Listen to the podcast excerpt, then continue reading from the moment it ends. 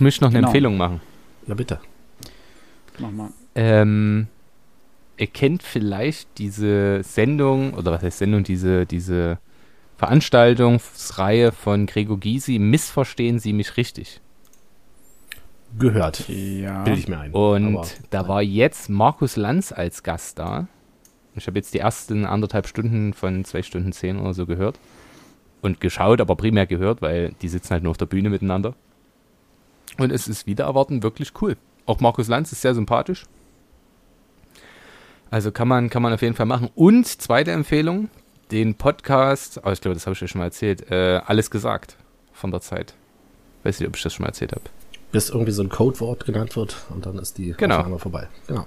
Also ich habe Ja. äh, Marc-Uwe Kling habe ich drei Stunden 40 jetzt durch und bei Thea Dorn habe ich auch die ersten drei Stunden von siebeneinhalb Stunden haben die gesprochen. Krass. Crazy. Aber ich bin jetzt viel Auto gefahren, da konnte ich viel hören.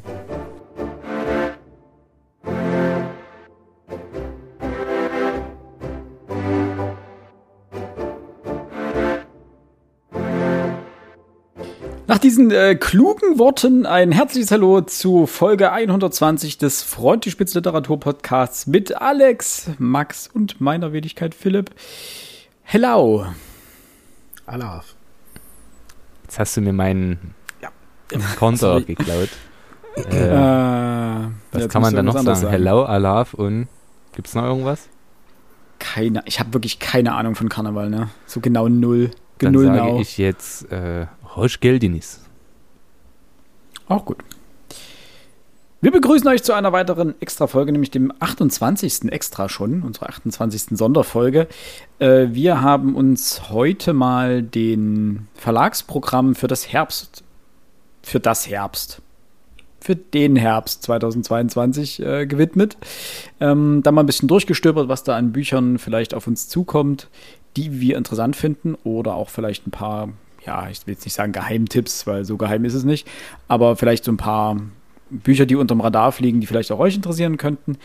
Und bevor wir aber damit starten, ähm, gibt es, glaube ich, Gesprächsbedarf über Verlagsvorschauen generell, warum man die sich anguckt oder warum man sie sich eben nicht anguckt oder ähnliches. Dazu äh, würden wir auch euch bitten, wenn ihr dazu eine Meinung habt, äh, gerne auch nach unserer Diskussion, äh, schreibt uns doch bitte auf Instagram.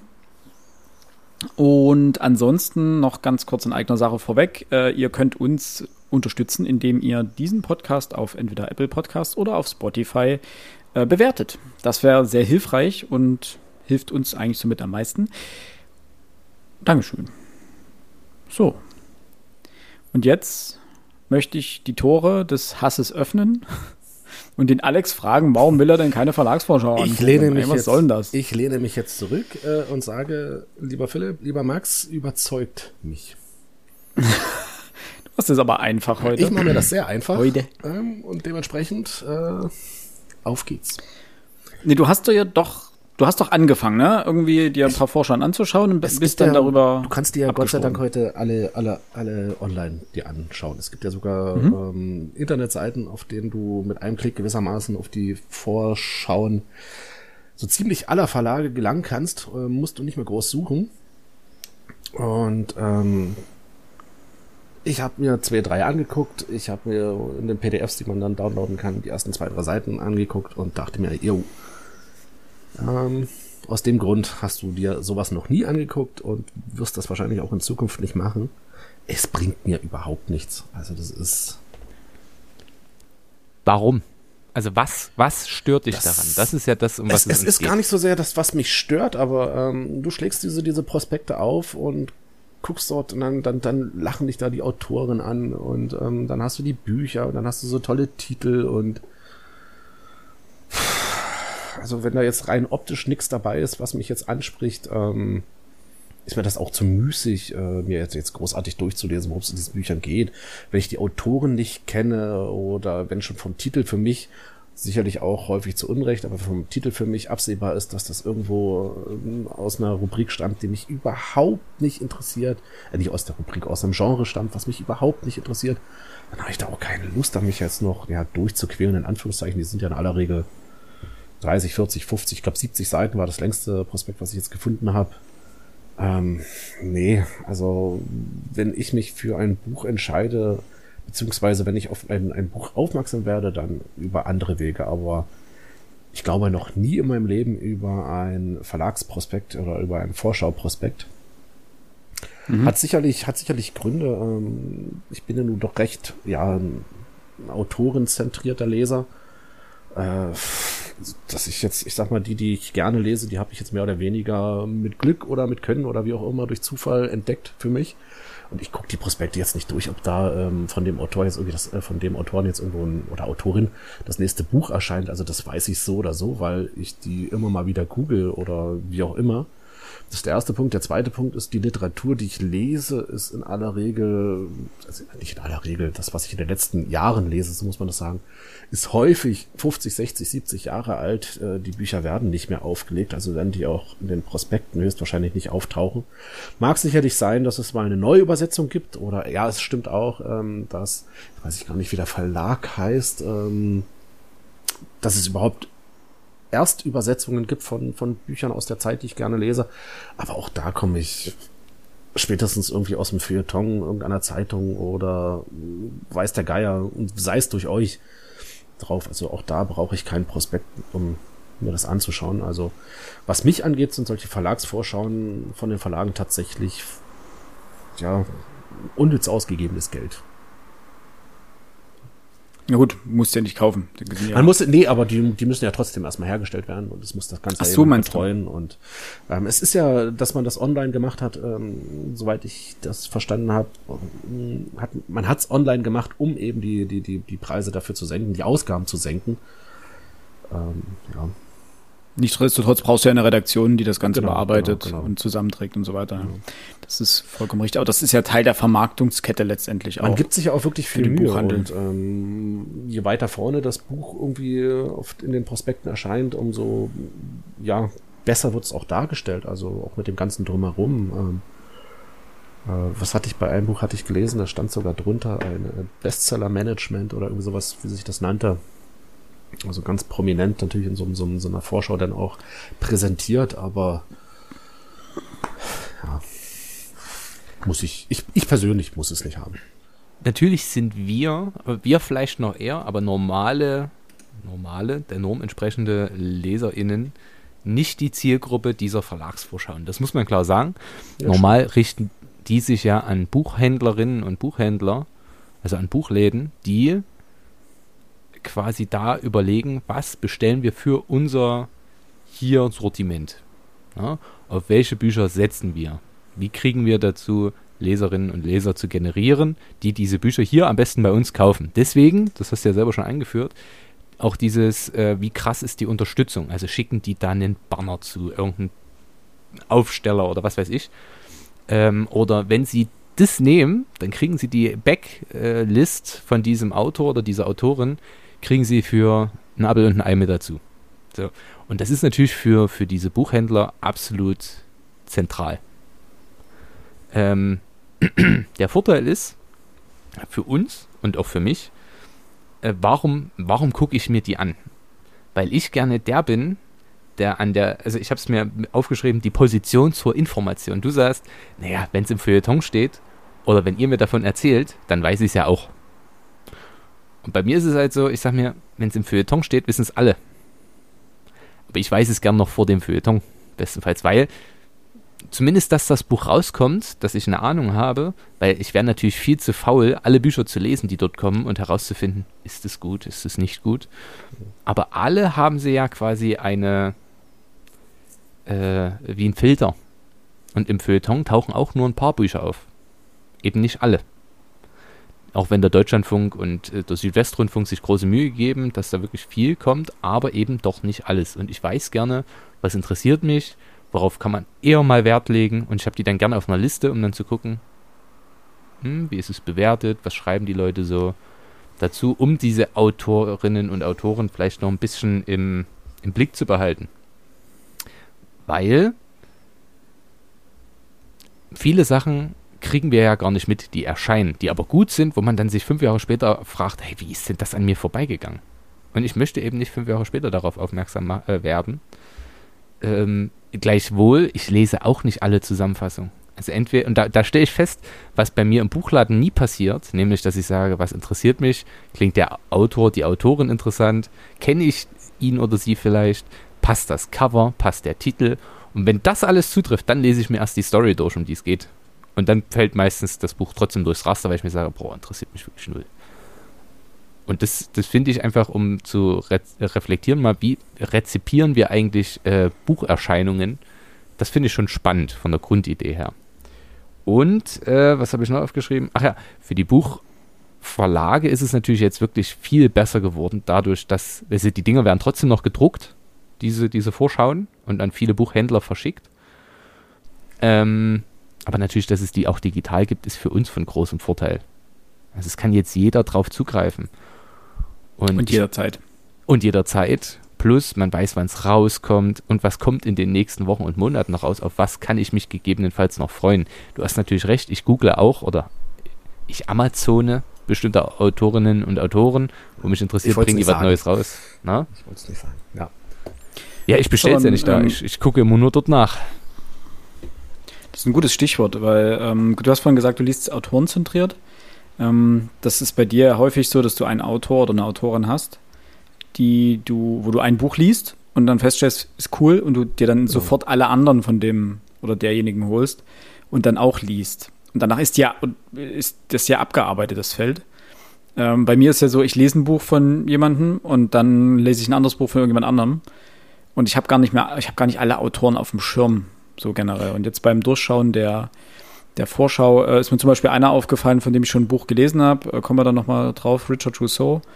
Ähm, und der wäre mir durch die Lappen gegangen, weil ich den nie gegoogelt hätte wieder. Weil ich von dem anderen Buch nicht sonderlich begeistert war. Ähm, wie gesagt, kommen wir dann noch mal drauf. Ähm, den hätte ich nie gegoogelt und geguckt, ob der was Neues geschrieben hat. Zum Beispiel. Und das ist nur eins von vielen Beispielen. Und weil du ja vorhin meintest, das, das, das dort durchzuscrollen, ähm, macht keinen Spaß oder ist anstrengend. Also ich habe heute die Vorschauen von Moment, muss ich mal gucken. Eins, zwei, drei, vier, fünf, sechs Verlagen durchgeschaut. Ähm, und dann hat jeder Verlag ja verschiedene, also einmal für Belletristik, einmal für Sachbücher, einmal für Kinderbücher vielleicht auch. Und der mich durchgescrollt und ich lese nicht jedes einzelne. Ganz und gar nicht, weil da, also sagen wir mal, in der Regel sind 90 Prozent von dieser Forscher irrelevant für mich. Interessieren mich einfach nicht. Je nach Verlag, bei manchen mehr, bei manchen weniger. Ich scroll durch und gucke, ob ich den Autor kenne oder die Autorin. Ich gucke äh, ich guck auf die Titel, ob mich der Titel kurz catcht und aufs Cover. So. Ähm, wenn Titel und Cover mich catchen, dann lese ich mir die Beschreibung durch. Jedenfalls die erste, man hat ja meistens oben drüber fett gedruckt, so eine Kurzbeschreibung und dann ähm, normal eine etwas ausführlichere Beschreibung, was es in dem Buch geht. Ähm, wenn mich irgendwie zwei oder ein oder zwei Dinge davon catchen, dann lese ich sozusagen diese Grobbeschreibung kurz und wenn das die mich auch abholt, dann lese ich auch den Rest und dann entscheide ich, ob ich es mit auf meine Liste packe, so zum Beobachten oder nicht. Ähm, bei ganz vielen Sachen habe ich einfach nur durchgescrollt, dachte mir, nö, nö, nö, danke, nein, Mob, nö. Weil es ist natürlich auch Arbeit. Klar, als Buchhändler oder Buchhändlerin hast du hier das, wenn du das alles dir durchliest, das macht bestimmt keinen Spaß, auch wenn Bücher dein Leben sind. Äh, weil da ist so viel dabei, wo du dich einfach, dir einfach denkst, oh, interessiert mich nicht. Und da, äh, keine Ahnung, irgendeinen irgendein Beitrag von Norbert Röttgen zu, zur aktuellen Lage, weißt du? Kommen wir da auch noch mal kurz drauf. Ich weiß nicht, ob man das will. Also, und dann ist es ja so, dass es nicht nur diesen einen Beitrag gibt zu diesem Thema, sondern dann kommen fünf, sechs, sieben Bücher untereinander und dann steht zum Beispiel jetzt Ende des Jahres die Weltmeisterschaft an in Katar. Ähm, und die Verlagsprogramme sind voll von irgendwelchen Fußballbüchern. Seien es Biografien, seien es äh, der, der Sport an sich, so die Wahrheit über den modernen Fußball, sei es äh, Kinderbücher zum Thema Fußball, sei es Wissenskinderbücher zum Thema Fußball, so alles. Ne? Ist klar. Also man nutzt natürlich solche saisonalen Ereignisse auch oder solche wiederkehrenden Ereignisse auch, um dort irgendwie Bücher zu platzieren. Und da lese ich mir auch nichts durch. Also da ist mir meine Zeit zu schade. Und ich habe mich ähm, das noch als letzten Satz dazu äh, oder als letzten, äh, letztes Wort dazu. Ich habe mich durch die komplette Pi Piper Fantasy ähm, Rubrik gekämpft. Wirklich gekämpft. Ich mag Fantasy, ja. Ich lese gerne Fantasy, ich lese auch gerne Science Fiction. Ähm, das Verlagsprogramm von Piper Fantasy Science Fiction ist 28 Seiten lang was hab ich gelitten. So viel Romantasy, das ist ja gerade einfach der absolute Mega-Hype. Ähm, einfach, um euch mal ein Gefühl dafür zu geben, ja, Ruby Dixon, Ice Planet Barbarians. Georgie und Vektal. Vektal klingt schon ein bisschen, na egal. Georgie und einige andere Frauen wurden von Aliens entführt und sind auf einem fremden Planeten abgestürzt. Einem Eisplaneten mit Schneestürmen und lebensbedrohlichen Temperaturen, auf dem es weit und breit nur Eis und Schnee zu sehen gibt. Georgie macht sich mit der einzigen wetterfesten Kleidung auf die Suche nach Hilfe, um ihre Begleiterin und sich zu retten. Und tatsächlich findet sie diese auch. Vektal, ein großer blauer Einheimischer, ist nicht nur äußerst hilfsbereit, sondern auch ziemlich sexy. Diese Art Buch gibt es in, diesem, in dieser Vorschau einfach zuhauf. Die, die Cover sehen alle ähnlich aus, die Beschreibungen sind alle ähnlich. Hei, hei, hei. Und häufig, äh, Ruby Dixon ist das Pseudonym und dann weiß dann auch schon einer New York Times und USA Today Bestseller-Autorin, mit, die alle Ausprägungen von romantischer Science Fiction schreibt. Sie lebt mit ihrem Mann und ihren betagten Katzen im Süden der USA. Also, weißt schon Bescheid.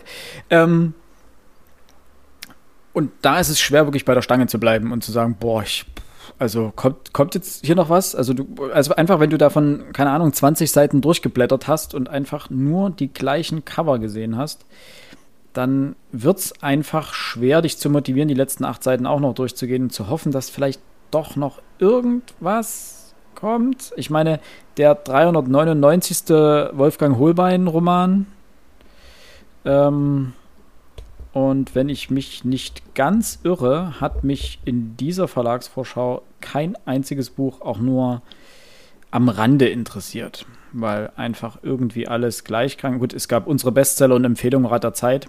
Ja, gut, das äh, ist jetzt aber auch nicht neu, sondern einfach nur neu aufgelegt. Und ansonsten, ja, war da nichts dabei.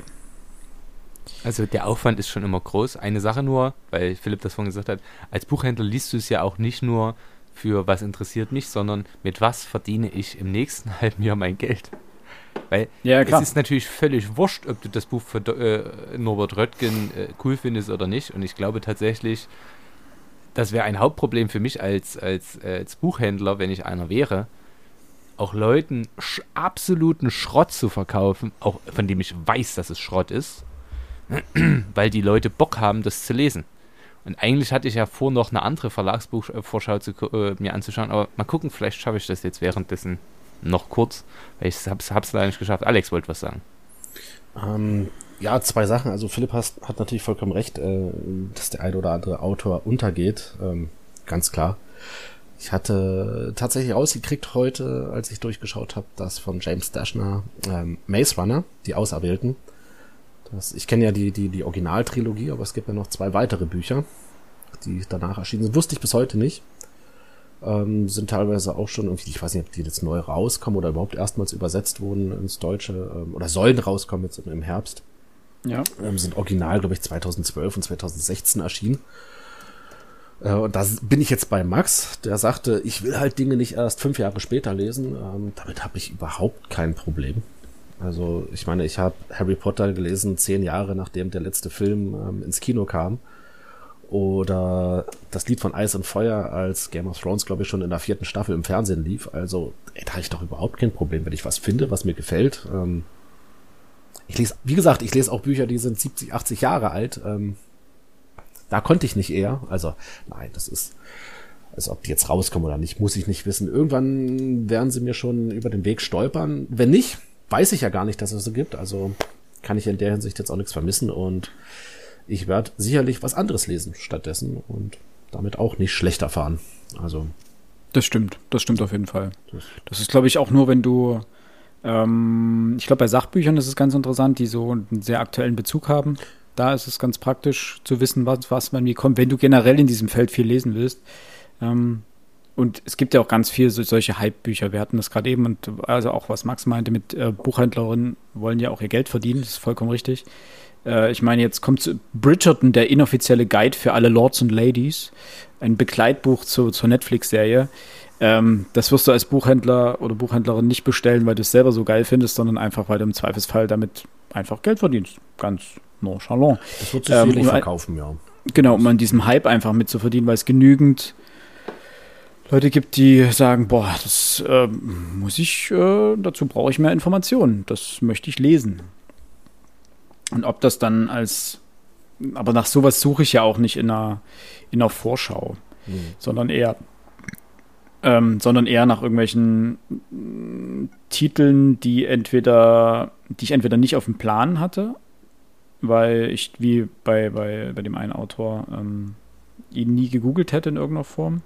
Ist die Frage, ob das, was du meintest gerade, ist die Frage, ob man das dann vermissen würde. Ähm, da gebe ich dir, glaube ich, soweit recht, dass ich sagen würde, nö. Und man würde wahrscheinlich was anderes lesen, denn der Pile of Shame ist groß. Ich denke, ich weiß nicht, wie es bei euch aussieht aktuell, aber in meinem Bücherregal gibt es noch sehr, sehr viel Ungelesenes, was ich irgendwann mal lesen möchte, wo ich einfach darauf warte, dass Zeit oder Stimmung in, ähm, sich günstig überschneiden. Ungelesen ist noch gut, viel schlimmer sind die Angefangenen, bei denen da irgendwie der, ja. der Elan dann raus ist. Die, das, das tut dann auch weh. Aber, das mache ich kaum. Also so anfangen und dann liegen lassen mache ich kaum, weil entweder breche ich sie ganz ab, weil ich sage, nee, geht, gar, geht, geht einfach nicht. Oder ich ziehe durch. Äh, das sind so die zwei Möglichkeiten. Weil ich weiß, wenn ich sie anfange und dann weglege, werde ich nie wieder dazu zurückkommen, weil ich mir immer denke, es, du kannst den Rest, du kannst nicht nochmal lesen von Anfang an, weil ah, dich dann nochmal irgendwie, dann sagst du ja die ganze Zeit, ja, kenne ich schon, kenne ich schon, kenne ich schon, und du fängst an, unaufmerksam zu lesen. Mhm. Oder du liest ab der Stelle weiter, bis zu der du gekommen warst. Weißt nicht mehr, was Weißt aber nicht mehr ganz genau, was vorher passiert ist. Und quälst dich dann so leicht durch. Das, ähm, das versuche ich häufig zu vermeiden. ähm, aber wir können ja mal jetzt äh, langsam zu den Titeln kommen, die uns vielleicht aufgefallen sind ähm, im Programm. Äh, ich habe so ein, zwei, drei, vier. Ähm, jetzt kein, ich muss ehrlich zugeben, ich habe keinen Titel dabei, der, wo ich sage, boah, den habe ich jetzt schon vorbestellt. Muss ich unbedingt haben. Ohne diesen Titel kann ich den Herbst nicht überstehen. Das sind alles solche, hm, klingt ganz nett Sachen. Max, du wolltest noch was sagen? Äh, als erstes, bevor wir dann da rein starten, wäre meine Interesse, also wirklich nur nennen, von welchen Verlagen habt ihr euch die Programme angeschaut und das vor allem auch an Alex und welche, das kann man dann ein bisschen mehr erläutern, äh, warum? Äh, begründet dann. Soll ich anfangen? Ja, bitte. bitte darum. Also tatsächlich, ähm, es gibt eine Seite büchereule.de. Ähm, und wenn man, glaube ich, einfach mal Verlagsvorschauen Herbst 2022 googelt, dann kommt man auf dieser Seite und dort sind, es sind nicht alle Verlage, aber es sind viele Verlage, die dort aufgelistet sind, in die man reingehen kann. Und ähm, angeschaut hatte ich mir Bastei Lübbe, weil es so dieser typische Taschenbuchverlag ist, CH Beck Diogenes, weil ich die äh, Bücher, diese, diese weißen Bücher unglaublich mag und ich von denen relativ viele auch zu stehen habe. Und der Ulstein Verlag. Diese, diese, ich, ich, ich mag den Verlag an sich einfach wegen der Eule in seinem Emblem. äh, und ja, ich glaube, ich okay. habe noch ein, zwei andere mal reingeschnuppert, aber die kann ich dir jetzt nicht nennen. Ich muss ehrlich sagen, wenn, wenn man sich diese Liste hier mal so anschaut, ähm, also Asche auf mein Haupt, ähm, 80 Prozent der, der Verlage, die hier genannt werden, kenne ich gar nicht. Das würde mir ähnlich hm. gehen, obwohl ich mich damit seit vielen also, Wochen und Monaten und Jahren auseinandersetze. Aber es gibt einfach Verlage, die, die spielen für mich keine Rolle. Beispielsweise Bastei Lübbe, da habe ich, glaube ich, eine Buchreihe und das ist die Robert Langton-Reihe von Dan Brown. Ansonsten habe ich, glaube ich, noch nie ja, was von die, denen gelesen. Die haben, die haben halt sehr, sehr viel ähm, diese, jetzt wollte ich gerade Schundliteratur sagen, um Gottes Willen. Ähm, Trivialliteratur? Trivialliteratur. Ähm, Bastian Lübbe hat viel Stephen King und Dean Koontz vertrieben, wenn mich nicht alles täuscht. Deswegen habe ich von denen relativ viel. Ähm, genau, dann sowas wie, wie, wie, wie Robert Langton. Ähm, nee, die machen viel von solchen Büchern. Also dieser, dieser typische, so wie Diogenes ist das so dieser, dieser, dieser ähm, Bahnhofsverlag. Ähm, und das ist jetzt nicht böse gemeint, sondern ich glaube, viele, viele coole Bücher findet man, wenn man in diese Bahnhofskioske geht und dann diese, diese runden Aufsteller einfach mal durchguckt, was dort an Taschenbüchern drin sind. Da da findet man sicherlich den einen oder anderen Schatz oder kann sich für, für, gering, für relativ geringes Geld einfach mal einen Schatz holen. Max? Zwei Anmerkungen dazu. Diogenes, nach dem griechischen Philosophen. Ja, ja. ja. Bastei Lübbe und Diogenes in einem Satz zu nennen für Trivialliteratur, das kann ich so nicht stehen lassen. Der Diogenes Verlag ist, als, glaube ich, einer der wichtigsten Schweizer Verlage, die es überhaupt gibt. Also die, die sind grundsätzlich äh, ja doch in der Schweiz beheimatet. Ansonsten bin ich natürlich völlig bei dir. Also wichtig ist am Ende nicht, ob, äh, ob, ob Trivialliteratur oder, oder Hochliteratur. Ähm, Hauptsache es macht Spaß. So, also der Rest ist aus meiner Sicht absolut zweit, ja. zweitrangig. Mein, mein, mein erster Dan Brown, also Robert Langton Roman, ähm, war nicht Illuminati, sondern Sakrileg. Gekauft übrigens in einem Supermarkt in Österreich. Das Ding hatte ich nach drei Tagen durch und musste nochmal in den äh, Supermarkt rein und ähm, dann hat es natürlich nichts mehr von Dan Brown, sondern äh, Wolfgang Holbein. Ich habe mir also in diesem österreichischen Supermarkt nicht nur das erste Buch von Dan Brown, sondern auch mein erstes Buch von Wolfgang Holbein besorgt. Was mich jetzt nicht alles täuscht, sogar derselbe Verlag war dann. Ja. Also und das Von ist überhaupt nicht, und da man sowohl Dan Brown in jeder, wirklich in jedem Bahnhofskiosk findet, ähm, genauso wie man keine Wolfgang Ahnung, Holbein. Wolfgang Holbein dort findet. Ähm, ist, die, ist die perfekte Reiseliteratur. Also Eigentlich schon. Ist, ne? ist es ganz ehrlich. Also ähm, deswegen hatte ich mich kurz gewundert, weil du Diogenes genannt hattest. Ähm, die habe ich, ist mir so in einem Kiosk, in einem Bahn, nicht in einer Bahnhofsbuchhandlung, aber in den Bahnhofskiosk ja, also, noch nicht aufgefallen. In den meisten ähm, Fällen ist das für mich ein und dasselbe. Also wenn ich jetzt hier, ich Dresden bin ich ja re relativ häufig drin. Ähm, die haben Diogenes? Klar. Eine Press in Books, diese, diese, so viel. Die, die, die ja, aber es ist relativ klein, deswegen war ich irritiert. Rundbestände und dort hast du zum Beispiel viel, ich glaube, ich habe ja zwei oder drei Bücher von ähm, John Irving.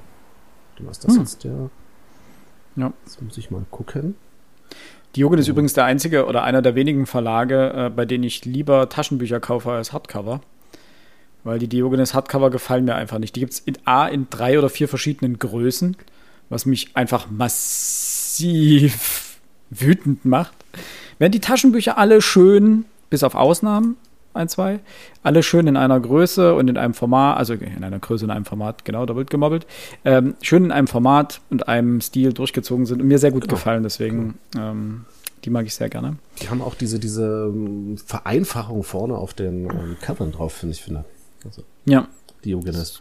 Weil weiß ich nicht, ich, ich mag's und deswegen, äh, Max, finde ich das auch vollkommen legitim, dass man beide Verlage in einem Satz nennt. Also spätestens am oder im Bahnhof hat es seine Berechtigung. Wandert alles mit einmal in die gleiche Bücherkiste. Ja. Ähm, zu, zu Wolle Holbein noch, äh, obwohl ich das, das gerade vorhin so despektierlich abgetan habe, weil der Mann ja wirklich einfach Bücher produziert wie. Seine Frau ja auch. Also ja, die schreiben ja auch zusammen. Das ist, das ist ne? absolut irrsinnig, äh, wie viel da rauskommt. Ähm, da kommt nicht mal Fitzek ran. Äh, aber der, ich habe auch Wolle Hohlbein im, im Schrank stehen. Und zwar die, die andere, die Chronik der Unsterblichen. Ähm, da waren, da, damals waren Vampire noch cool. Und die ersten fünf, sechs Bücher sind auch cool. Danach schweift es ein bisschen ab und wird weniger spannend. Aber die fand ich damals großartig, als ich die gelesen habe mit, boah, keine Ahnung, wie alt ich war, 13, 14, 15, irgend sowas. Ähm, zu den Verlagen, die ich mir angeschaut habe. Äh, ich bin hauptsächlich durch mein Regal gegangen und habe geschaut, was von welchen Verlagen ich Bücher habe äh, und habe nach den Verlagen als erstes geschaut, äh, beziehungsweise nach denen, die mir eingefallen sind, äh, wo ich Bücher gesehen habe, die mich interessiert haben in den letzten Jahren. Habe dann aber irgendwann aufgehört, weil es einfach zu viel wurde. Also das, äh, die, also Ulstein zum Beispiel habe ich gar nicht geschaut. Ähm, Diogenes auch überhaupt nicht. Was ich mir angeschaut habe, war Dumont, Pieper, Heine, wobei bei Heine fehlt für den Herbst 2022 noch die Hardcover-Vorschau. Die hatten nur die Paperback ähm, den Paperback-Ausblick sozusagen. Äh, Kiepenheuer und Witch und Blessing. Äh, wobei auch bei Blessing äh, der Herbst 2022 noch aussteht, die Vorschau. Äh, das waren so die Ver ähm, Verlage, die mich jetzt erstmal interessiert haben, beziehungsweise die ich mir als erstes angeschaut habe. Und dann habe ich festgestellt, dass ich da jetzt schon genügend gefunden habe jetzt für diese Folge. Und dann habe ich einfach nicht mehr durchgeschaut. Das war jetzt so der, der Hauptgrund auch. Ähm, und bei Max? Also ich hatte ja beim letzten Mal schon einige Verlagsprogramme oder aus einigen Verlagsprogrammen rezitiert. Äh, CH Beck ist für mich immer der Go-To-Punkt, aber ich stelle fest, ich lese bei CH Beck primär den Sachbuchkatalog, ähm, weil mich die Romane beim CH Beck Verlag seltenst interessieren. Hm, aber die machen halt hervorragende Sachbücher. Äh, Surkamp kann man immer gucken. Also Surkamp ist ja da kann ich fast zu 90 Prozent die deutsche Literatur ignorieren, weil das meist irgendwelche Germanistenbücher sind oder äh, andere Sachen, die mich nicht wirklich interessieren. Aber die internationale Literatur, da habe ich dann auch äh, drei Beispiele mitgebracht. Gut, das eine ist zwar international, aber äh, erzähle ich dann. Äh, dort gucke ich immer rein. Ähm, ansonsten habe ich mal geschaut, also Kiwi fand ich interessant, Propylen als Sachbuchverlag, vor allem weil ja der Propylen Verlag jetzt auch einen großen Erfolg hatte. Gestern ist ähm, die Hohenzollern und die Nazis äh, zum besten Sachbuch gewählt worden. Ähm, ich lese gerade zwei andere Nominierte, deswegen muss ich mich noch ein bisschen gedulden, bis ich so weit bin. Äh, Klett Cotta für die Sachbücher.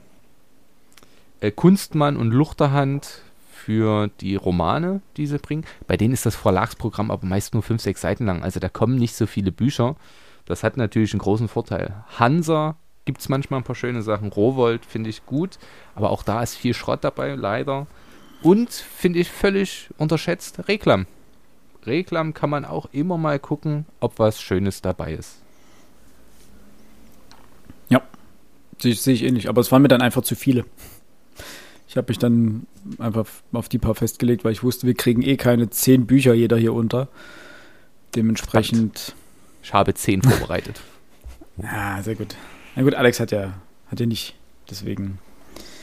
Ähm, Könnte er sogar 15 vorschlagen, Sie da. Ja. Müssen Sie ja nicht übertreiben. Mein erster ähm, Roman, den ich äh, gefunden habe, das war der Autor, den ich vorhin ansprach, Richard Russo ähm, das Buch, was ich meine, heißt Mittelalte Männer. So wie es aussieht, ist das jetzt die Taschenbuchausgabe, die jetzt erscheint. Also das Hardcover gibt es scheinbar schon. Äh, von Russo hatte ich ja jenseits der Erwartungen gelesen.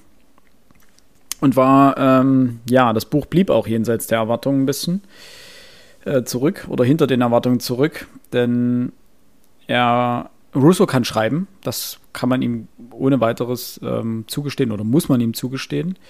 Ähm, er weiß, wie man eine Geschichte konstruiert. Ähm, in der Geschichte, also jenseits der Erwartungen, war so ein bisschen das Problem, dass er so die Lebensgeschichte von drei ähm, Freunden erzählt und das Ganze aber mit so einem, naja, nicht eine Art Kriminalfall verknüpft, beziehungsweise einem, in Anführungsstrichen, Geheimnis.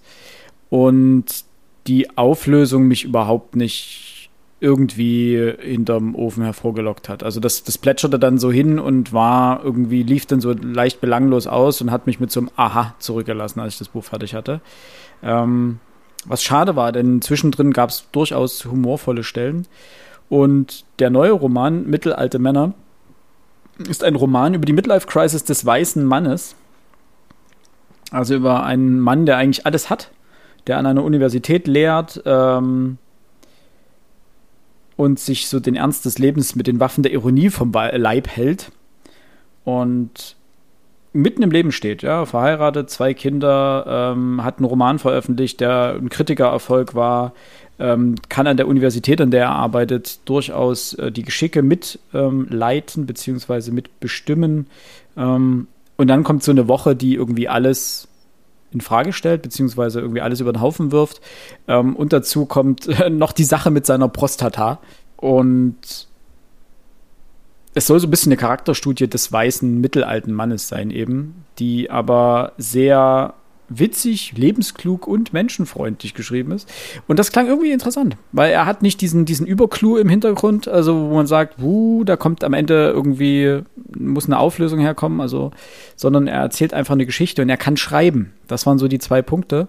Und ich glaube, das kann gut funktionieren in dem Fall. Das ist also auf jeden Fall ein Buch, was bei mir mit auf der Liste landet für ja, könnte ganz nett sein. Das ist so ein Sommerstrandbuch, weißt du? Liegst liegst am Strand, musst dich jetzt, willst dich nicht sonderlich anstrengen und brauchst irgendwas, was so vor sich hin plätschert. Das sind halt irgendwie 608 Seiten, das ist ein bisschen viel. Ich hab, hatte so ein bisschen das Gefühl, auch bei dem letzten Roman, dass er dazu neigt, zu viel zu schreiben. Ähm, also, wo man hätte diese, die Geschichte einfach ein bisschen abkürzen können, aber das war sozusagen mein erster Roman, den ich auf der Liste habe. Richard Russo, Mittelalte Männer, erscheint im Dumont Verlag, gibt es schon als Hardcover, kommt jetzt als Paperback im Herbst. Ich finde es interessant, dass es quasi jedes Michel Welbeck Buch, wenn man davon absieht, bei euch, äh, bei, bei ihm ist es humorvoll, bei Welbeck meistens eher tragisch. Äh, das sind auch immer mittelalte Männer, die an eigenen Lebenskrisen scheitern. Fand ich ja. aber gerade von der Grundidee ganz, ganz nett. Scheinbar also, spezialisiert sich der Dumont Verlag auch darauf. Welbeck erscheint ja auch dort. Stimmt, stimmt. Ich der Verlag für mittelalte Männer in der, äh, in der Lebenskrise. Ähm, bei Romanen, muss ich sagen, habe ich relativ wenig rausgesucht. Äh, Romane ja. fällt mir immer schwer, was Interessantes zu finden. Da muss ich mich wirklich auf Kritikermeinungen dann verlassen. Ähm, ich fange mal an mit, ja, damit, damit kann man anfangen. Christine Westermann heißt die Frau. Die war Teil des literarischen Quartetts in der zweiten Auflage unter Thea Dorn. Ähm, die hat auch eine Literatursendung äh, ist einfach eine Vielleserin und eine begeisterte Leserin, die aber im Gegensatz zu vielen anderen nicht dieses, diesen Gestus des Kritikers, des äh, bierernsten Feuilletonisten trägt, sondern die einfach sagt, nee, lesen muss Spaß machen und deswegen mache ich das. Und dann empfiehlt die Bücher und die Bücher gehen wirklich, also die hat wirklich noch Einfluss auf den Buchmarkt, ähnlich wie Elke Heidenreich. Ähm, und Christine Westermann ähm, bringt ein Buch aus, das heißt Die Familien der anderen, in denen sie quasi an ihrer eigenen Biografie nachskizziert, welche Bücher sie beeinflusst haben, warum. Und ich finde den Titel schon erstmal so grandios. Die Familien der anderen in fremde Familien hineinblicken durch Bücher. Das ist an sich erstmal schon eine coole Sache. Plus, ich liebe es ja, Bücher über Bücher zu lesen. Das ist hm. eine, ein, ein, eine ganz tolle Sache, finde ich, weil man spätestens wenn man das Buch selbst gelesen hat, dann sieht, ah, okay, krass, so hat sie es verstanden, deswegen hat sie es bewegt ähm, und so weiter. Äh, erscheint wie, äh, ich habe im Kiwi Verlag tatsächlich sechs Bücher gefunden, oder sind theoretisch sogar noch mehr, die ich interessant fand, von denen ich aber wahrscheinlich bloß zwei bis drei lesen würde. Wo wir gerade dabei sind, äh, Kiwi Verlag, hast du mit auf der Liste Chonamyo? Ja die beiden Titel? Ja, okay, dachte ich mir fast. Also einmal Kim Yoo-young, geboren äh, 1982. Ähm, kommt als Taschenbuch? Der kommt jetzt als Taschenbuch, genau. Hatten wir ja auch für dieses Jahr eventuell für den Podcast mit ähm, ins Auge gefasst. Ähm, natürlich, um eine Autorin zu zentrieren, äh, zu, zu adressieren, nicht zu zentrieren. Ähm, und auch weil das ganze, das Buch ja große Wellen geschlagen hat. Ähm, dementsprechend verraten wir euch darüber jetzt erstmal noch äh, weniger. Ähm, und es erscheint jetzt ein zweites Buch von ihr, das, wenn ich das richtig verstanden habe, ähm, eine Kurzgeschichtensammlung ist. Nämlich das Buch äh, Miss Kim weiß Bescheid. Auch darin geht es wieder sozusagen um die Schicksale von Frauen in Korea, äh, die unter patriarchalen Strukturen leiden. Und hier werden acht Frauenleben beleuchtet. Und dementsprechend klang das auch. Wird, äh, erscheint am Oktober 2022. Ähm, sind nur 208 Seiten, also relativ übersichtlich. Scheint also wirklich kurze Kurzgeschichten zu sein. Sieht aber sehr interessant aus und ist deswegen auch bei mir mit auf der Liste gelandet. Deswegen ist es auch bei mir drauf gelandet, weil ich gesehen habe, oh, die bringt ein neues Buch raus. Und natürlich, äh, das erste Buch heißt Kim Yi-Yong und das zweite Miss Kim weiß Bescheid. Gibt es da einen Zusammenhang? Das, diese Frage hat sich mir direkt gestellt schreibt sie jetzt hier quasi Stimmt. den zweiten Teil, weil ich ja noch nicht weiß, was es, um was es beim ersten Buch geht. Äh, auch vom Kiwi Verlag, Sascha Lobo bringt ein neues Buch raus. Äh, die große Habe ich auch gesehen, war ich mir aber. Lese ich ja. definitiv nicht, aber ist auf jeden Fall sowas, was man im Blick haben kann. Das finde ich immer ganz insoweit relevant. Ähm, ja. Es gibt ja richtig gute Bücher davon. Natürlich gibt es auch Schrottbücher davon. Also da müssen wir uns jetzt nichts vormachen. Ähm, und was ich interessant fand, Judith Holofernes bringt einen Roman raus, Die Träume anderer Leute. Und Judith Holofernes, wer jetzt gerade auf dem Schlauch steht und den Namen nicht zuordnen kann, das ist die Frontsängerin von Wir sind Helden. Und da ich Wir sind Helden schon immer klasse fand und tatsächlich, das, da muss ich sagen, man im, äh, im Rückblick blickt man ja auf seinen Musikgeschmack als Kind und Jugendlicher eher kritisch. Das ist ja. bei mir in vielen Fällen auch so. Aber dass ich mir schon als 15-Jähriger mal eine, eine Wir sind Helden CD gekauft habe und zwar wirklich beim örtlichen CD-Laden für unfassbares Geld. Also da war es immer 5 Euro teurer als sonst und da musste man wirklich sparen. Da bin ich immer noch stolz auf mich, denn diese CD ist immer noch gut. Ähm, die kann man immer noch hören.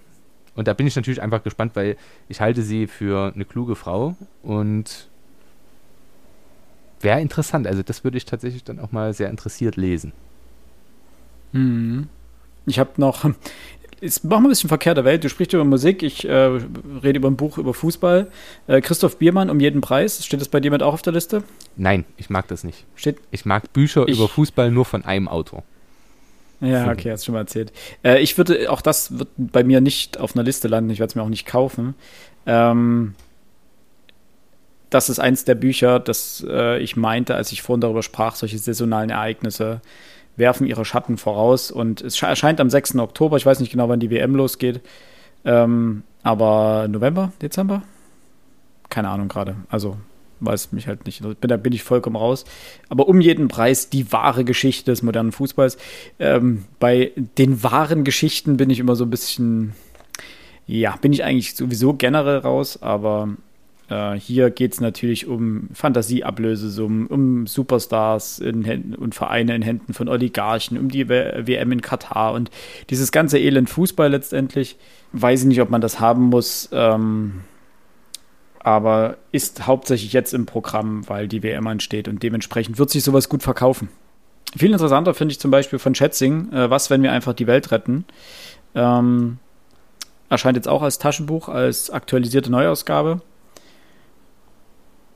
Soll sehr unterhaltsam sein. Und ich mag Schätzing, wie er schreibt. Äh, Schätzing hat zwar auch dieses Talent, ähm, in der Regel viel zu viele Seiten zu füllen. Aber das Taschenbuch umfasst einfach nur 600, äh, 600, ne, 336 Seiten, also es ist recht, recht in Ordnung. Ähm, und soll sich als, äh, sagen wir mal, Buch zur Klimakrise eigentlich ganz gut machen. Deswegen. Ist auch positiv besprochen worden, so wie ich das eben. mitbekommen habe.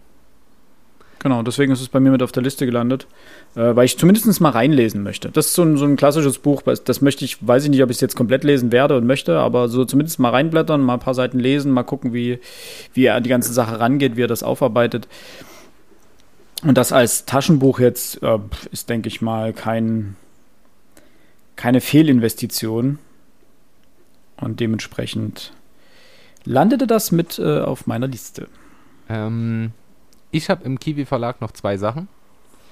Äh, zum einen eine jetzt neu erscheinende Reihe, die in den nächsten Jahren wohl weit fortgeführt werden soll, herausgegeben und deswegen bin ich darauf aufmerksam geworden von äh, Volker Weidermann. Der hat äh, das, die zweite Generation des literarischen Quartetts äh, moderiert, war für Tongchef des Spiegels und ist jetzt für Tongchef der Zeit. Also wirklich ein äh, doch sehr wichtiger Literaturmensch in Deutschland.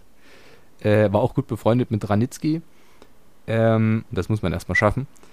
Und der hm. bringt jetzt eine Reihe heraus, die heißt Bücher, die das Leben verändern können, in denen Autorinnen und Autoren über Autorinnen und Autoren schreiben, die ihr Leben verändert haben. Und so schreibt beispielsweise Florian Illis über Gottfried Benn oder Mitu Sanyal über Emily Bronte, Bronte, ich, da bin ich tatsächlich überfragt, wie es ausgesprochen wird. Ähm, und natürlich Gottfried Benn finde ich schon mal interessant, aber dann, ja, Clemens Meyer, ich kann mit Clemens Meyer schon nichts anfangen und wenn der über Christa Wolf schreibt, dann wird es wahrscheinlich schon nicht, nicht besser. Also da haben sich zwei gefunden. Da verstehe ich auch völlig, dass der über die schreibt, weil ich mit Christa Wolf nichts anfangen kann und mit ihm noch viel weniger. Perfekt. Aber Helga Schubert schreibt über Anton Tschechow und Tschechow finde ich demgegenüber wahnsinnig interessant als äh, Theaterautor und als großer russischer Autor. Äh, und Helga Schubert vor, äh, vom Aufstehen hatten wir ja auch auf der Liste drauf, so mich mhm. nicht alles täuscht. Ähm, ja. Das wird mich, findet mich, äh, finde ich sehr interessant. Und ein Historiker, Jörg Borg, schreibt über die deutsche Revolution 1848, 49 drei Bände. Niemals würde ich das lesen in diesem Leben. Ich liebe ja Sachbücher. Aber ich habe auch eine Aber. Kulturgeschichte der DDR mit drei Bänden A 700 Seiten. tough. Tough. Also da kann man mal reinblättern. Ja, aber dass ich das Ah. vielleicht, wenn ich, wenn, wenn ich als Rentner irgendwann mal ans Bett gefesselt bin und gar nicht mehr weiß, was ich mit meiner Zeit anfangen soll. Aber ansonsten. Das wären irgendwie mehr Dinge bei dir. Du erzählst langsam viele Sachen auf, die du tun willst, wenn du Rentner bist und ans Bett gefesselt bist. Ich glaube, das wird, das wird eine Herausforderung. ans Bett gefesselt zu werden. Ja, auch. Nein, aber das wären die, also da muss ich sagen, der Kiwi Verlag finde ich mit einem richtig tollen Programm. Also es sind Ja. einige interessante Sachen dabei. Denn, und Alex, da muss ich dir wieder ins äh, quasi gegen den Mund reden, man darf auch nicht vergessen, wenn wir durch einen Buchladen gehen, finden wir vielleicht zehn Bücher interessant, aber das sind dann auch zehn verschiedene Verlage. Also bei mir ist es ganz oft der CH Beck Verlag, okay, aber die hatte ich ja schon besprochen. Das heißt also, wenn wir ein 50-Seiten-Programm lesen, dann müssen wir auch ehrlich sein, dann werden uns davon drei, vier Bücher interessieren, wenn überhaupt. Ja. Ähm, Ich habe beim Kiwi Verlag, ja. Vollkommen richtig. Ich habe beim Kiwi. Verlag noch Gerald Hoffmann. Achso, äh, Alex, wolltest Nein, du? nein, nein, alles, alles gut. Ähm, Bitte eine ich Erwiderung. nur sagen, was, was, was, was, was kann ich da jetzt Sinnvolles drauf erwidern? Äh, Max hat natürlich vollkommen recht. nee, ich drück's mal wahrscheinlich so werden die drei aus. Bücher, die mir in der Vorschau interessant finden, die werde ich wahrscheinlich in der Buchhandlung komplett übersehen, weil die zu weit hinten, zu weit oben auf einem Stapel liegen, an dem ich vollkommen, vollkommen richtig. Aber dafür sehe ich andere Bücher, ähm, die ich, Ist, glaube ich, eine Typensache Ja. auch, ne? ja, Hinzu Klar. kommt, für dich war das jetzt Arbeit. Aber du kannst es dir nicht vorstellen, aber ich freue mich drauf. Und wenn ich dann sehe, der Sucom Verlag postet, oh, neues Programm, dann, also ich habe bei, bei fast allen Verlagen den Newsletter abonniert, ich gucke mir das sogar gerne an. Und beim CH Beck Verlag, Ja. da wird das tatsächlich sogar zelebriert. Also da gucke ich wirklich ganz genau und da lese ich auch bei ganz vielen Sachen nach, wirklich, weil es mich weil ich die Bücher, die die machen, wirklich grandios finde. Da, ist, da stimmt das Layout, da stimmt der Inhalt, da stimmen die Autorinnen und Autoren. Da, da ist alles dabei, was ich, was ich großartig finde. Ähm, wenn einen das natürlich schon nervt, überhaupt da reinzugucken, dann kann ich mir schon vorstellen, dass man sich sagt, boah, ey, jetzt habe ich hier, A, nervt es mich, dass ich es aufgeschlagen habe und B, jetzt habe ich die ersten 20 Seiten gelesen und es ist nur Schrott dabei. Und für mich ist das so, oh, cool, auf Seite 35 das erste interessante Buch. Yes! Ja. Alter, also ich meine, wenn, da will ich dir die Freude auch gar nicht madig machen, um Gottes Willen. Das ist halt, ähm, ich glaube, die einzigen ja, Verlagsprogramme in Vorschau sind es ja nicht, aber im Spiegel oder so, die machen ja auch einmal im Monat, glaube ich, oder einmal im Vierteljahr ist da so eine Ausgabe mit dabei hier von, von den nächsten Erscheinungen Mhm. jetzt in den nächsten Wochen. Ja. Es ist für mich Klolektüre, die, die blätter ich einmal durch und danach wandert in den Papierkorb und wenn ich was drinne finde, was mich jetzt anspricht, ja, dann, dann wird's auch mal kurz nachgegoogelt oder irgendein Lesezeichen gesetzt, ne? Und wenn ich es im halben Jahr wiederfinde, okay, gut, ja. Und wenn nicht, dann nicht. Also ich glaube, es ist noch nie passiert, dass ich bei solchen Sachen irgendwie ein Buch gesehen habe, aber ich dachte, scheiße, jetzt stellst du den Wecker, markierst es im Kalender, äh, Interfeuer, gehst du vor die Buchhandlung campen, ähm, du musst dieses Buch haben. Hatte ich noch nie gehabt. Ähm, Alex hat Ja, keine FOMO. Alex hat keine Fear of Missing Out. Du hast keine Sorge, Das was ist zu gut. verpassen. Das ist was wirklich Positives, Das- aber ich habe das total. Ja. Ich möchte am Diskurs, am Zeitgeist völlig teilhaben. Ich, ich gucke ja wirklich auch, was, was schreibt das Feuilleton? Was schreibt das Feuilleton hier? Was schreibt das Feuilleton da? Ich lese mir sogar zu, ich habe jetzt von Ricky Gervais das neue Programm gesehen, ich lese mir zwei, drei Artikel dazu durch, einfach weil mich interessiert, was denken andere Menschen dazu und passt meine eigene Meinung, die ich mir davor gebildet habe, auch dazu. Also ich bin da wirklich Medienmensch vielleicht. Das ist, äh, Das ist ja lass, aber lass auch, mich das mal. das ist ja aber auch okay. Das ist, geht ja um Informationen in dem Fall. Ähm, problematisch wird ja die Fear of Missing Out, mi- mi- missing, missing out ja in dem Moment, wo du dann sehr viel Geld investierst, einfach weil du denkst, du kriegst es später nicht mehr. Oder du wirst es später nicht mehr, nicht mehr auf dem Schirm haben oder ähnliches. Du dann sagst, du kaufst erstmal das komplette Kiwi-Programm durch, hast dann diesen Stapel, diese zwei Kisten Bücher hier zu Hause stehen und fasst sie halt nie an. Aber du hast eben das Gefühl, du musst alles davon gelesen haben, weil man das dir suggeriert hat. Dann wird es zum Problem. So, wenn du sagst, du liest halt irgendwie 15 Artikel, pf, ja gut, mein Gott. Und so, wenn du sagst, du liest halt die Programmvorschau und sortierst aus, was dir gefällt oder was dir nicht gefällt oder was dir eventuell gefällt, packst auf eine Liste und schaust später nochmal nach und wertest dann nochmal, schmeißt wieder aus deiner Liste raus. Also so läuft es, also bei mir jedenfalls so, dass die wandern auf eine Liste und dann, wenn ich Bock drauf habe, dann gucke ich sie mir nochmal genauer an. Und wenn sie dann in der zweiten Prüfung nicht standhalten, dann fliegen sie raus. Oder sie bleiben halt drin und fliegen später raus. Also es wird ja immer weiter ausgedünnt. Also von dieser Liste kommt vielleicht, keine Ahnung, von den zehn Titeln, die auf einer Liste landen, kommt vielleicht dann einer letztendlich in den Warenkorb und wird gekauft. Also so runtergerechnet mal. Ne? Ich würde mal zwei, zwei Sachen noch sagen. Ähm, zum einen zu Max, weil du sagtest, ähm, du möchtest immer up-to-date sein und äh, möglichst tagesaktuell mitdiskutieren zu können. Ähm, es gibt so unfassbar viele Bücher, die in der Vergangenheit erschienen sind, die ich noch nicht gelesen habe. Ähm, würde ich meinen Berg, meine Liste, meinen Stapel noch größer machen mit Büchern, die erst in Zukunft erscheinen. Ähm, ich werde ja so in meinem Leben schon nicht fertig werden. Da muss ich mir ja nicht noch mehr aufhalsen. Der eine Punkt und der andere Punkt, das ist mir vorhin gar nicht so bewusst gewesen. Philipp hat äh, jetzt einen Aspekt angesprochen.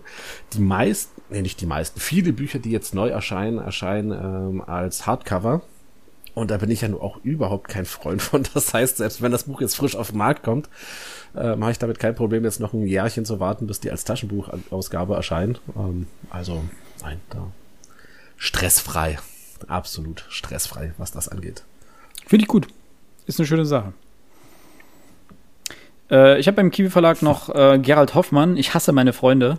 Ähm, das Buch hat mich vom Cover irgendwie äh, abgeholt. Es sind haufenweise solche Smiley-Buttons drauf. Ähm und dann waren es so zwei Dinge. Zum einen, erst steht oben drüber Orientierungslosigkeit und eine Portion Melancholie. Davon versteht Gerald Hoffmann eine Menge. Das hat mich schon mal ein bisschen getriggert. Ähm, und dann habe ich mir daraufhin eben den, diesen schwarzen Blocktext durchgelesen. Julian Pichler hat mehr Fragen an das Leben als Antworten. Und damit ist er nicht allein. Einfühlsam und mit einem grandiosen Sinn für Komik erzählt Gerhard Hoffmann in seinem turbulenten Generationenporträt von drei Mitzwanzigern, die keinen Plan vom Leben haben, aber sehr gerne einen hätten. Und das klang irgendwie charmant. Und da dachte ich mir, das ist auf jeden Fall ein Buch, das packe ich auf die Liste. Das, wenn ich das mal im Buchladen sehe, dann blätter ich mal rein und lese vielleicht die ersten fünf Seiten und gucke mal, ob es was taugt. Ähm, das ist jetzt kein Buch, was ich wahrscheinlich blind bestelle, aber so mal eben im Buchladen reinlesen, dafür klang es sehr, sehr charmant und dementsprechend äh, ist es mit auf die Liste geflutscht. Ganz im Gegensatz zu Alice Schwarzer, Mein Leben, Lebenslauf und Lebenswerk. Da hat mich schon das Cover abgestoßen. Wegen Alice Schwarzer? Du Sexist. Ja. Yeah. Das ist Lookism. Weil ich sie nicht mag, bin ich ein Sexist? Okay, na gut. Nein, ähm, Spaß.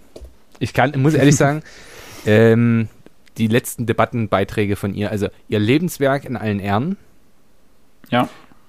Aber die letzten Debattenbeiträge, es gibt so Menschen, die haben eine Relevanz und ähm, die bauen die für mich immer weiter ab mit den Wortbeiträgen, die sie geben. Weil ich mir immer denke, Mensch, äh, hättest, wär, hättest du geschwiegen, wärst du Philosoph geblieben. Das wäre wirklich toll gewesen. Einfach, ja, halt doch den Schnabel das ist wie wenn, wenn ein Mann wie hier Kissinger äh, permanent irgendwie die Außenpolitik bespricht, wo ich mir denke, Bro, du hast so viele Kriege verbrochen, dass du nicht in Den Haag sitzt. Spricht eine eigene Sprache. Was kommentierst du denn jetzt jemand, der im alten, kalten Krieg den ganzen Dreck vom Stapel gebrochen hast. Du kommentierst jetzt, wie das zukünftige oder gegenwärtige PolitikerInnen handhaben sollen. Jetzt hör doch mal auf, verhalte dich still, sei froh, dass niemand mehr weiß, was du alles getan hast und ist es gut?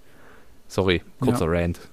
Ja, wie jetzt äh, diese Debatte ähm, als deutsche Intellektuelle in ihren Berliner Lofts auf die Idee kam, ähm, doch überall ihren Senf dazu zu geben und den Ukrainerinnen zu sagen, wann es denn Zeit ist, jetzt mal diesen Krieg sein zu lassen.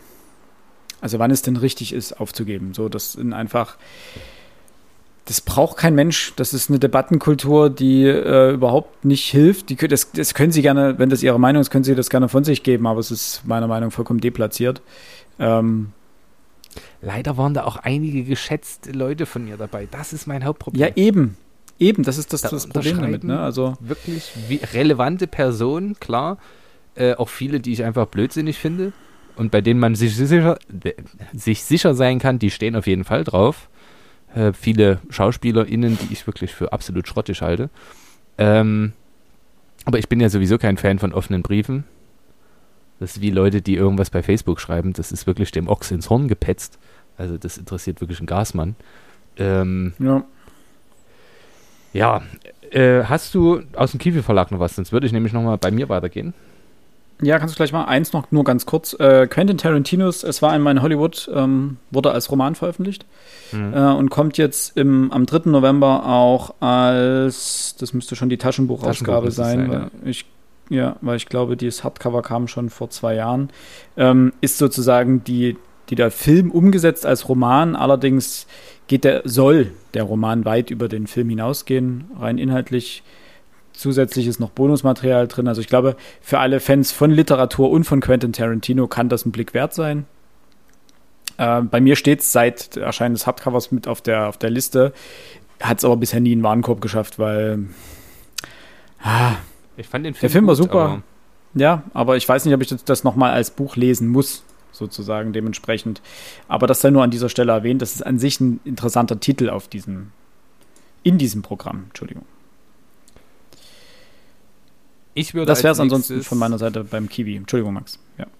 Ich würde als nächstes zwei andere äh, Verlage quasi abarbeiten. Wie, Propylen ist so ein Verlag, ähm, da kann man immer mal gucken für historische Sachen und Sachbücher generell. Einfach, da kommt hin und wieder wirklich was Gutes raus. Ähm, und es ist ein Buch dabei, was mich interessiert, einfach weil ich das für den Unterricht relevant finde äh, Philipp Mansell oder Mansell, keine Ahnung, ob der Deutscher war. Ich hätte da bestimmt noch besser recherchieren können, aber ich, habe den Titel aufgeschrieben und es auf die Liste gesetzt. König der Welt, das ist ein Buch über Ludwig 14. Und Ludwig 14. ist ja als Persönlichkeit generell interessant und man, ich habe es jetzt zwei oder dreimal unterrichtet. So, und es war für mich auch sehr, jedes Mal wieder interessant und ich unter, das macht mir tatsächlich sehr viel Spaß, das zu unterrichten. Ähm, aber man kann ja sein eigenes Hintergrundwissen immer noch ein bisschen weiter vertiefen. Äh, deswegen steht das mit drauf. Und Michael Sommer, von dem ich jetzt, äh, das finde ich ganz interessant, diesen Mann. Normal ist es doch so, dass man für einen Verlag schreibt. Also ich kenne das nur bei, äh, wie heißt er? Navid Kermani, der immer für Hansa und CH Beck so im Wechsel schreibt. Äh, aber mhm. Michael Sommer hat gefühlt vor 20 Minuten Dark Rome rausgebracht im CH Beck Verlag. Äh, die geheime, Geheimleben der Römer. Super tolles Buch, also kann ich jedem sehr ans Herz legen. Äh, und der bringt jetzt im Klett-Cotta Verlag äh, Alle Wege führen nach Rom, die kürzeste Geschichte der Antike raus.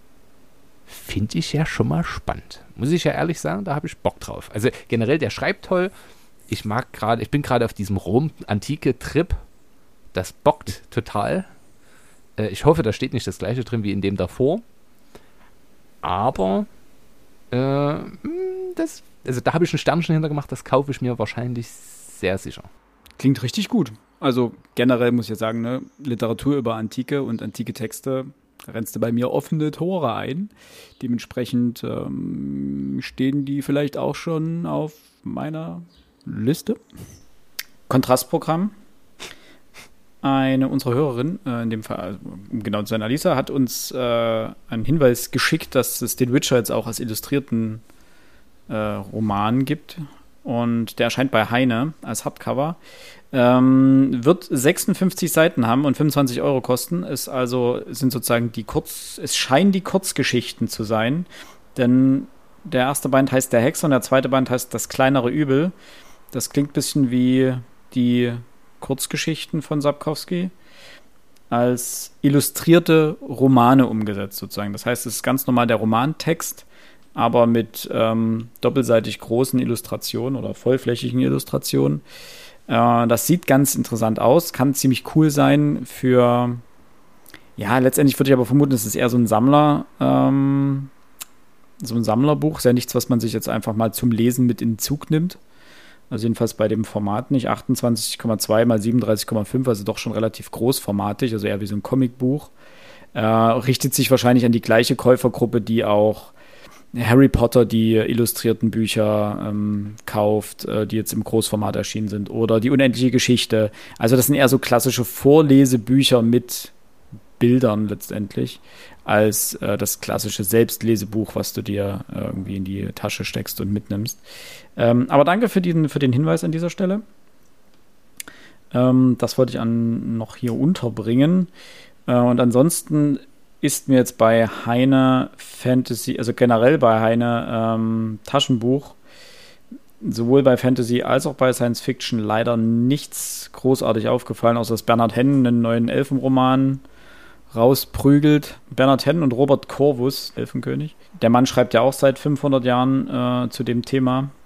Elfenritter auch noch, Band 1. Ach, das, das, das scheint aber auch so ein, so ein Hohlbein-Phänomen, aber er bleibt immerhin seiner, ähm, seiner einen Thematik treu ein bisschen. Äh, ansonsten ist mir bei, bei sowohl bei Science Fiction als auch bei Fantasy nicht wirklich was aufgefallen. Ähm, es gibt einen Titel, der für den Booker-Preis nominiert wird, der auf die Shortliste äh, gekommen ist. Äh, da bin ich ein bisschen hellhörig geworden. Ähm, ist Science Fiction und heißt äh, Die neue Wildnis von Diane Cook. Ähm, eine literarische Sensation soll es sein. Naja, mal schauen. Ähm, mein Problem ist so ein bisschen, irgendwie habe ich das Gefühl, die Geschichte schon mal gehört zu haben. In einer Welt, in der die Umweltverschmutzung in den Megacities das Leben der Menschen bedroht, wandert Bea in die Wildnis eines Naturreservats aus, um ihre kleine Tochter zu retten. ähm, ja, und dann finde ich immer so für LeserInnen von T.C. Boyles Terranauten, George Orwells Die Farm der Tiere und Frank Schätzings Der Schwarm. Äh, es sind immer, finde ich immer schwierig, solche Leseempfehlungen. Ich bin letztendlich nur aufmerksam geworden, weil es auf der Shortliste des Booker-Preises gelandet ist und das jetzt nicht jedem und vor allen Dingen nicht jedem äh, Science-Fiction-Titel einfach mal so im Vorbeigehen gelingt. Äh, deswegen wollte ich mir das nochmal genauer anschauen. Aber grundlegend die Thematik hat mich jetzt auch nicht wirklich abgeholt. Ähm, das war es leider aber dann auch schon aus dem äh, Paperback-Bereich bei Heine, Science Fiction und äh, Fantasy und auch Belletristik. Ich bin noch beim Surkamp Verlag. Über den hatte ich zwar schon gesprochen, aber ich habe noch mal genau nachgeguckt und äh, drei Sachen entdeckt, die ich, also zwei davon werde ich definitiv nicht kaufen. Vielleicht eher erst bei Medimobs, das eine. Also Isabel Allende bringt mal wieder ein neues Buch raus. Das ist für mich immer ein gefundenes Fressen, weil dann habe ich immer ein Geschenk für meine Mutti. Die liest ganz gerne die Bücher von Isabel Allende. Ähm, da macht man nichts falsch. So, also es ist, ist jetzt auch nichts, was jemand wehtut. Das kann man immer mal gut machen. Äh, Robert Menasse, der mal den deutschen Buchpreis bekommen hat für sein Buch Die Hauptstadt, diesen satirischen Abgesang auf Europa oder das Europäische Parlament, äh, bringt jetzt einen neuen Roman raus, der heißt Die Erweiterung ist wie eine Fortsetzung davon, hat auch ein ähnliches Layout. Wem also die Hauptstadt gefiel, dem wird wahrscheinlich die Erweiterung auch Spaß machen. Hast du es gelesen? Ich habe es da, aber noch nicht gelesen. Geht mir ähnlich. Gut. Sind wir auf dem gleichen Stand. Ähm, und für mich eine Entdeckung, und das werde ich mir sehr wahrscheinlich kaufen, oder zumindest ist es auf die Liste gewandert. Äh, Elena Medel, Spanierin. Äh, die Wunder heißt das Buch. Und da sind wir, haben wir ganz viele Sachen dabei, die, mich, die ich interessant finde. A. Cover fand ich gut. Surkamp Verlag. Surkamp Verlag ist für mich auch ein Qualitätsmerkmal, kann man machen, was man will. Spanierin, spanische ja. Geschichte, gefeiert in Spanien. Und wenn spanische Bücher es mal bis nach Deutschland schaffen, dann sind die meist richtig, richtig gut. Die Geschichte klang auch interessant. Ja, Oma und Enkelin, die sich nicht kennen und kennenlernen, wie auch immer. Das ist auch gar nicht der Punkt da habe ich schon Bock drauf, muss ich sagen. Ähm, das, das, ist einfach, ich mag so, so ein Setting. Ich weiß nicht warum, warum Menschen, die Spanisch sprechen können und schreiben können, für mich so eine Faszination ausüben. Das, ich weiß nicht genau, was es ist, aber es ist da. Haben wir ja schon mal drüber gesprochen. Über die deine Vorliebe für spanischsprachige Autoren und Autorinnen. Wollten wir da nicht auch mal. Hat man da nicht mal jemanden auf der Liste? Ja. Ich glaube, dieses Jahr nicht, ne? Dieses Jahr nicht, aber Maria Vargas Llosa können wir gerne mal machen. Zum Beispiel. Ich hoffe, der, bei, bei dem google ich ja jedes Mal, ob der noch ein Buch rausbringt. Leider ist der Mann uralt. Mm. Ähm, ich habe ja die Hoffnung, dass er noch ein, zwei, drei, zehn Bücher rausbringt. Aber das ein, ist wahrscheinlich, zehn. diese Hoffnung wird mir nicht mehr vergönnt sein, dass das wahr wird. Äh, aber ich hoffe, ich hoffe. Ja, oder Karl, Karl, Carlos Ruiz Zafon. Der ist tot.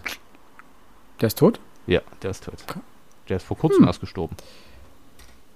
Ging an mir vorbei, siehst du mal. Kann es ähm, sein, dass wir in der, im Podcast drüber gesprochen haben? Das kann sein. Doch, haben wir, glaube ich. Der dann habe ich nur wieder 2020 verstorben. Ja, dann haben wir drüber, doch, ich glaube, da hatten wir drüber gesprochen. Eben genau in dem Zug mit spanischsprachigen Autoren und Autorinnen. Aber von dem müsste ich auch mal noch was lesen. Ja, eben, deswegen darüber, darüber sprachen wir. Ähm, ich habe noch ein was, das läuft aber eher in die Rubrik, äh, den Autor fand ich mal cool. Ähm, und zwar Bruno Jonas, äh, das schaffst du eh nicht, mein Leben wie es nicht war. Bruno Jonas ist Kabarettist und jetzt 70 geworden. Oder beziehungsweise wird jetzt 70. Ähm, und hat sozusagen seine, ja, gewissermaßen seine Autobiografie geschrieben, aber irgendwie so, wie sie nicht war. Also eher mehr eine Fiktion einer Lebensgeschichte, eine subversive Erzählung, äh, die sich am wirklichen Bruno Jonas orientiert. Und ich kannte ein paar Kabarettisten-Shows, also Shows in Anführungsstrichen, ein paar Programme von ihm und fand ihn damals relativ witzig, vor so zehn Jahren oder so. Äh, deswegen bin ich jetzt über ihn gestolpert und das wäre auch so ein klassisches Buch, wo man sagt, okay, man blättert mal rein. Ähm, ist bei Pieper im Sachbuchbereich ähm, erschienen. Ähm, das wäre noch so ein, so ein, klassischer Titel zum mal reinschauen. Aber ansonsten, ja, Dennis Schecks kulinarischer Kompass. Pff, ja, gut.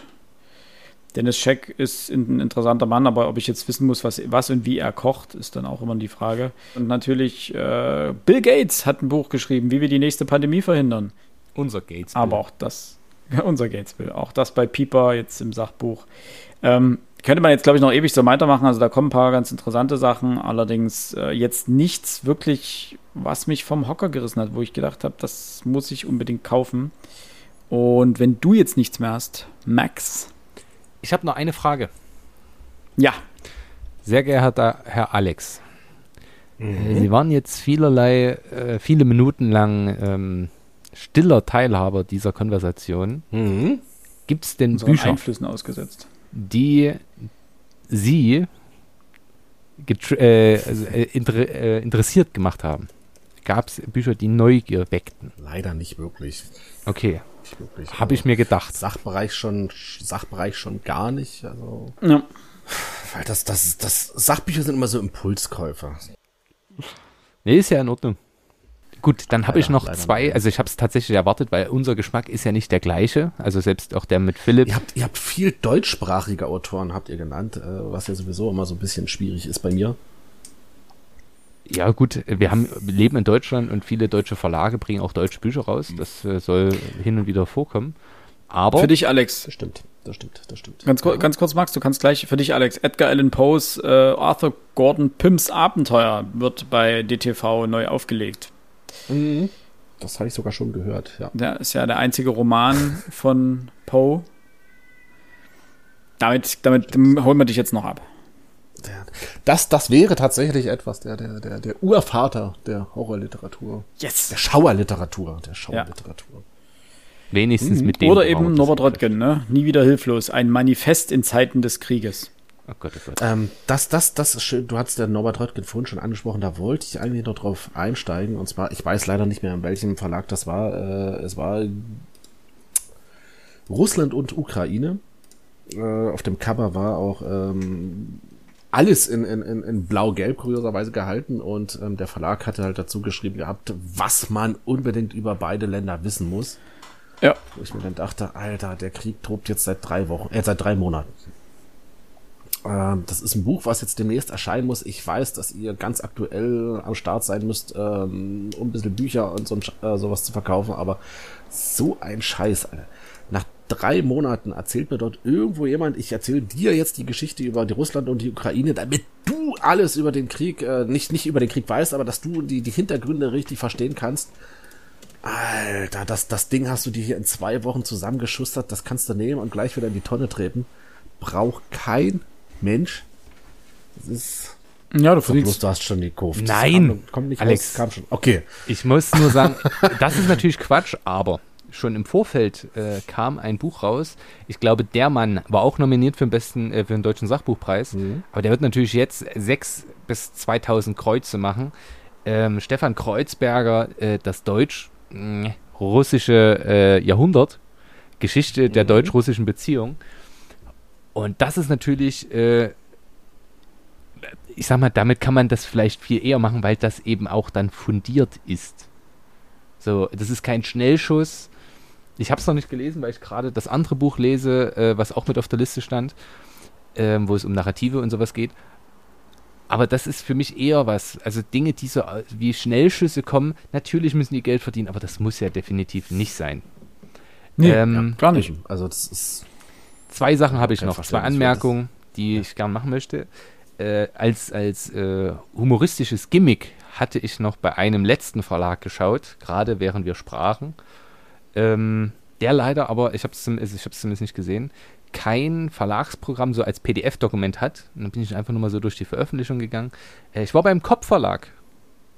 Das war witzig. Ja, also super. Da, da gewinnt man wirklich nichts. Die bringen derzeit auch relativ wenig Bücher raus und die, ich sag mal, die, die Geschichten, die kommen, die, also es sind jetzt keine Romane, sondern primär Sachbücher. Ähm, was gerade hoch im Trend ist, ist Auswandern.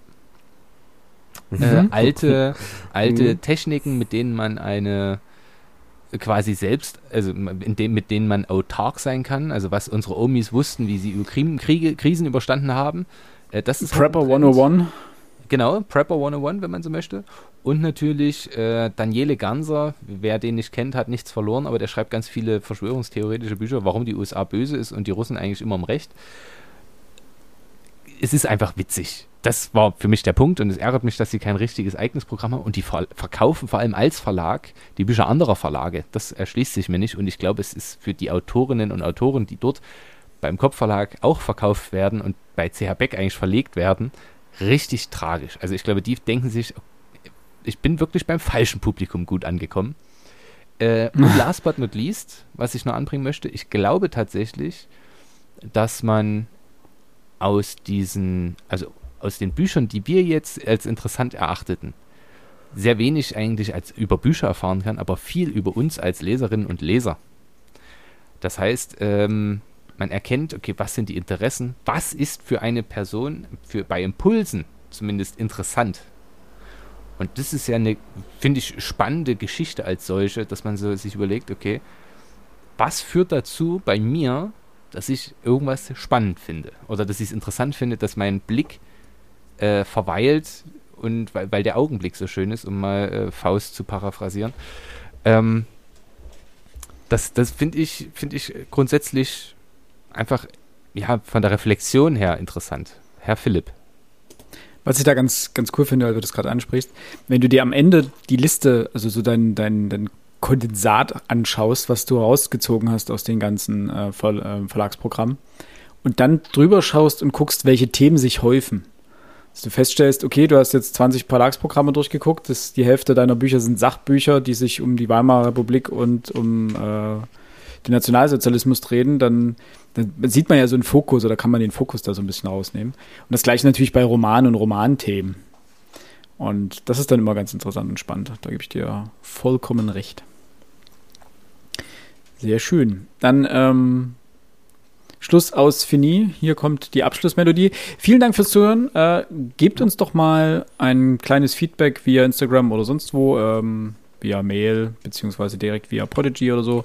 Ähm, Max tanzt, okay, verstörend. Äh, Gebt uns doch ein kleines Feedback, äh, ob ihr Verlagsprogramme durchstöbert regelmäßig oder unregelmäßig und inwiefern die eure Bücherkäufe beeinflussen, also solche Prospekte generell oder Programmvorschauen generell.